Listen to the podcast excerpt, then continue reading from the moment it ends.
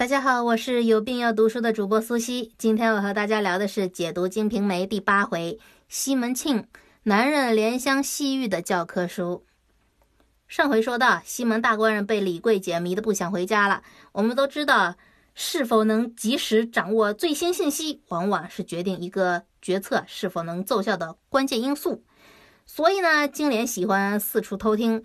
固然显得很猥琐，但也是被逼无奈的。不过，尽管是这样，他也不是信息掌握最新、最及时的一个人，因为还有另外一个人在不动声色中就已经掌握了这个大家庭里面，尤其是西门庆的各种动向。这个人啊，就是孟玉楼。和其他的几个太太不同的是啊，首先孟玉楼是有自己的嫡系势力的。他过门的时候呢，带了三个人，两个丫鬟兰香、小栾。以及一个小厮情童，都是跟随他多年、精明伶俐的小孩啊。其次呢，是玉楼手上他有钱。从后面的章节中，不时就会出现一些暗示的描写，比如二十一回中啊，玉楼说：“我那大丫头兰香从厨房小厮处打听到。”第二十六回，但此事玉楼早已知道。再结合玉楼手上的银子啊，我们基本就可以做个大胆的推测了。玉楼呢是也有一个属于自己的情报网络的。首先，他有信得过的聪明下手，哎，就不需要他自己抛头露面，这些下手就可以自发四处的为他刺探消息啦。其次呢，就是我们前面说过的，在这个市井的世界里啊，没有钱，你连个通风报信的人都没有；但是有了钱，也就有了大堆的耳目。所以啊，拥有这种情报网络，或许并非是出于玉楼自愿。就像是漂亮的女人身边啊，总是围绕着大堆的男人。玉楼拥有的这些条件，本身就会让他身边围绕着大把的第一手即时信息。明白了这些以后啊，我们再回过头来看看冲突之前的玉楼各种表现就有味道了。首先是金莲在春梅和雪娥第一次吵架之后，在院中庭前遇见玉楼时，玉楼是笑着走过来见金莲的。很显然，他已经知道了雪娥和春梅的冲突，所以啊。这会儿其实就是主动过来找金莲搭线的。既然如此呢，那为何西门庆过来找他们二人玩耍时，他又要马上抽身离去呢？啊，虽然玉楼和金莲这个新人小联盟的大目标呢是联合起来对付旧人，但是呢，联盟内部却是不稳固的。金莲毕竟是现在最得宠的太太，你要玉楼姐姐毫不在意，那也是不现实的，对吧？从内心深处讲啊，玉楼是醋意很浓的，所以抽身二字啊。暗示了玉楼已经有点失态的意思了，但是呢，从大的利益方向想啊，玉楼还是必须要和金莲把关系搞好。可是玉楼呢，心里又盘算着，呃，不要完全站到旧人们的对立面去，所以呢，他又尽量避免卷入到两派的正面冲突中去，只让金莲去给他打先锋。所以在那次激烈的冲突中，唯一一个没有到场的，也就是玉楼了。可是，就像墨菲定律说的一样，你越不想来什么事儿，就真的来什么。马上啊，就发生了一件非常紧张的事情，让玉楼不得不跳出幕后来，亲自出马来前台收拾残局了。那这是怎么回事呢？原来啊，西门庆天天和桂姐卿卿我我的在李家流连忘返，一住就是半个月，眼看就快到他生日了，这下月娘不高兴了啊。毕竟自家男人放着家里五个如花美眷不搞，偏偏在外面包二奶。你说，虽然我们知道他有隐情啊，可是这对家里的五个女人来说呢，实在是件很没面子的事情啊。所以呢，月娘就叫了心腹小厮戴安去接着西门庆回来。金莲呢，也暗中塞了一封表达对西门庆相思之苦的帖子给戴安，叫他悄悄地递给西门庆啊。结果呢，西门庆正和桂姐与那帮哥们儿喝酒呢。这桂姐呀，人小鬼大，天生就是个小狐狸啊！眼看戴安偷偷摸摸的递帖子，一撒娇就把帖子抢了过来。一看写着什么呢？长夜漫漫独守空房，盼官人早点回来。这一下热闹了，这帮哥们儿啊，马上就开始起哄取笑。桂清也在旁边挖苦，姨父要是家里有人管了，还收了我妹妹干啥？回去守着家里的去呗。那这一下可是犯了大忌了。我们知道。对西门庆来说，你们这帮太太有什么不满意，有什么牢骚，咱们私下说，随你怎么闹，咱们都好商量啊。可是最忌讳的就是桌面下的事情啊，放到桌面上来说。当着这么多人面，尤其是这如花似玉的小情妇面前，你让我这大官人的脸面往哪搁呀？所以啊，必须坚决打击。西门庆当即就把帖子撕得稀烂，一脚踢翻了戴安，大声呵斥：“赶紧滚！家中那些个淫妇，等我日后回去，全部都打臭死！”戴安受了委屈，也只能是含泪回去禀报了月娘。金莲一看弄巧成拙了，那心中那个气呀，又没办法。这守了半个月的空房了，哪里忍得住寂寞呀？人总不能憋死吧？干脆心一横，他娘的，你西门庆玩，老娘我也玩。于是啊，一来二去的就勾搭上了小厮秦童，每晚就把秦童叫到房里边陪他，还把自己的香囊送给他。可这纸包不住火呀，这消息很快就走漏到娇儿和许娥那儿去了。这俩姑奶奶哪会放过这个机会啊？就在西门庆回家过生日当天，就把这事儿。捅给了西门庆，哎，我们想都可以想得到当时那个场面啊。虽然这放到现在算不上什么大事儿吧，那老公和老婆谁都可以在另一方出轨之后作为报复而出轨找找平衡。可是呢，对于四百年前的明朝，呃，我们大家知道《金瓶梅》虽然写的是宋朝，可其实啊是写明朝的。那个男权绝对主导的时代啊，金莲这种要搞平衡的行为啊，那是 绝对不可容忍的。西门庆啊。火冒三丈，立即就把秦童绑过来。结果很快就搜出了那个香囊。西门庆一看，还确实是金莲的香囊啊！火山爆发，马上就是一顿毒打呀！注意啊，这次是真的暴打。以前那些个都是西门大官人演戏，当不得真的。这次啊那可是结结实实的三十板子。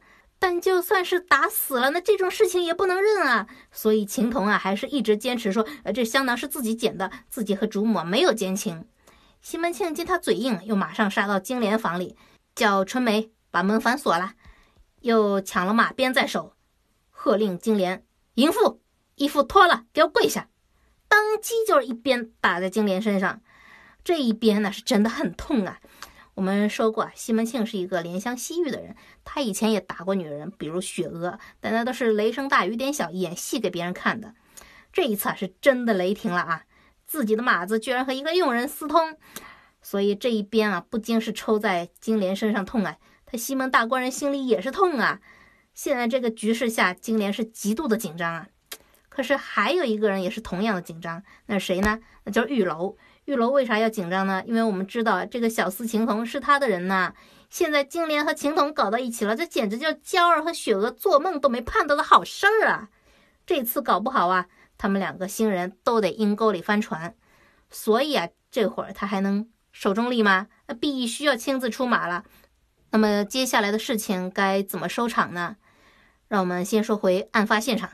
这金莲啊，自知理亏，真的就脱了一件都不剩了。光着身子啊，跪在这西门庆面前，低着头，吓得一句话都不敢讲。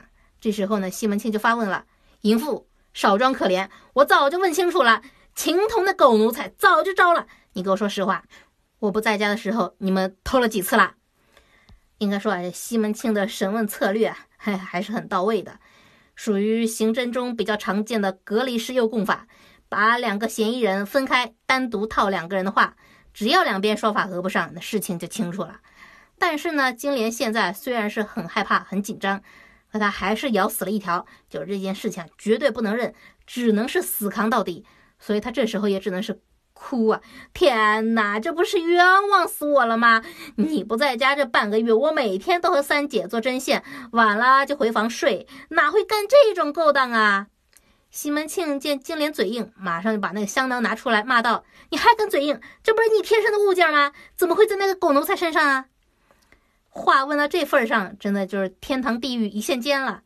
如果是心理素质比较差的人啊，基本就已经缴械投降了啊。但是金莲这个时候怎么说的呢？好老公，你容我说我便说，你不容我说，就是打死了我，也只是烂臭了这块地而已。这个香囊啊，是那天我和三姐在花园做针线的时候，一不小心就给丢了。那谁知道被这狗奴才给捡了去？我何时给过他啦？金莲这么一说呀，就和秦童的口供一致了。这时候呢，西门庆什么反应啊？他一下就软了。再看看金莲现在楚楚可怜的样子，一瞬间所有的怒气都没了。然后他就问春梅：“这淫妇到底和那狗奴才有没有私情啊？”你说饶了他，我就饶了他。西门庆心里清楚啊，春梅和金莲呢就是一条船上的人，他这么问就是摆明了要放金莲一马。只不过呢，这话他不能自己说呀，所以找春梅帮他打圆场。春梅这么乖巧，哪能看不懂这意思呀？当即就撒娇要西门庆啊饶了金莲。既然双方已经各自把台阶给对方下了，西门庆这才让金莲穿了衣服，大家坐下喝酒。而另一边呢，玉楼等到这西门庆从金莲房中走了以后啊，瞒着娇儿和雪娥，偷偷的来金莲房里看金莲。注意这一连串行动啊！即使这会儿他还是滴水不漏。两个人谈了一下事情的经过之后呢，玉楼安慰金莲：“嗯，你放宽心啊，我会帮你去劝劝这大官人。”然后啊，等到这西门庆来到他房中歇息的时候呢，玉楼就对西门庆说：“六儿，就是金莲的小名叫六儿，六儿啊，不会有这种事情的。你休要听娇儿、雪娥他们两个胡说，平白无故还把我的小厮也冤枉了。”我就替六儿赌个大事，如果真有这样的事情，大姐姐，就是月娘，大姐姐那边难道不会先来和你说吗？六儿现在正在房中不好呢，你去看看她吧。西门庆啊，听了之后便宽慰玉楼说：“好，这事儿啊，春梅也和我说过了，我明天就去六儿那边。我们来看看玉楼这段话怎么评价呢？从字面上讲啊，这就是一段废话，没有任何的新信息在里边。”而且呢，全是单方面的说辞。你玉楼说娇儿雪娥胡说，那你又怎么证明你玉楼不是在胡说呢？况且啊，又没有任何站得住脚的反证词在里边。所以呢，从偷情这件事本身来讲啊，这段话是没有任何说服力的。但是呢，我们要明白一个很重要的道理：同样的话，由不同的人在不同的时间说出来，那产生的效果是有天壤之别的。这段话如果换了别人来说。比如春梅或者金莲自己说，都不会产生很大的效果。但是呢，由玉楼来讲，那就会有很大的不同。为什么会这样呢？要回答这个问题啊，首先我们要知道西门庆啊到底相不相信金莲在背着他出轨。我们表面上看，好像金莲和这秦红两个人三两句托词，口径一致，所以西门庆就相信他们两个是清白了。啊，真的是这样吗？如果你真要这么想，那就太低估西门庆了。潘金莲是什么样的人，他西门庆还不清楚吗？他和金莲当初是怎么勾搭上的？所以啊，西门庆自己心里明镜一样。那既然如此，他为什么要放金莲一马呢？我们来回忆一下啊，是哪一瞬间让他一下子就原谅了金莲呢？这个瞬间就是他看到跪在他面前的金莲，花朵一样的裸体和楚楚可怜的娇滴滴嫩语的时候。就这么几个简单的词，简直就神来之笔啊！太让我们感动了。我们可以说，就这么一个简单的心理描写，就给我们充分展示了“女人是用来疼的”这句话的真谛，也同时啊，把西门庆为什么能吸引到这么多美女的迷人魅力真正所在表现的淋漓尽致了。所以，我们说啊，现在这些年轻男孩啊，你们要学会怎样去真的疼惜一个女孩。先让那些现在所谓的情感专家都见鬼去啊！来看看咱们这西门大官人，这才是真正的疼爱女人，懂吧？好了，这个问题解决之后呢，我们再来看玉楼这句话，就可以看出那些埋在字面之后的真正深意了。玉楼这段话其实就已经不是在对西门庆讲金莲有没有偷情，而是在给他讲这几个太太之间是什么立场。也就是说呢，在给西门庆摊牌了，其中。大姐姐难道不会亲自来与你说吗？这句话就已经表明，现在不管是偷情这件事是真还是假，暂且不论。月娘是站在我玉楼和金莲这边的，雪娥和娇儿啊，现在是一伙的。你官人想怎么办，自己想清楚。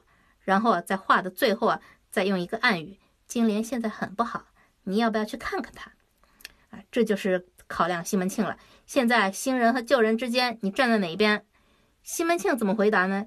就是我明天再去看他，不是现在，而是明天。但终归啊是要去看的，所以呢，也就是说，西门庆不方便完全站到你们新人这边来，但是啊，也是没有完全给旧人那边关上门。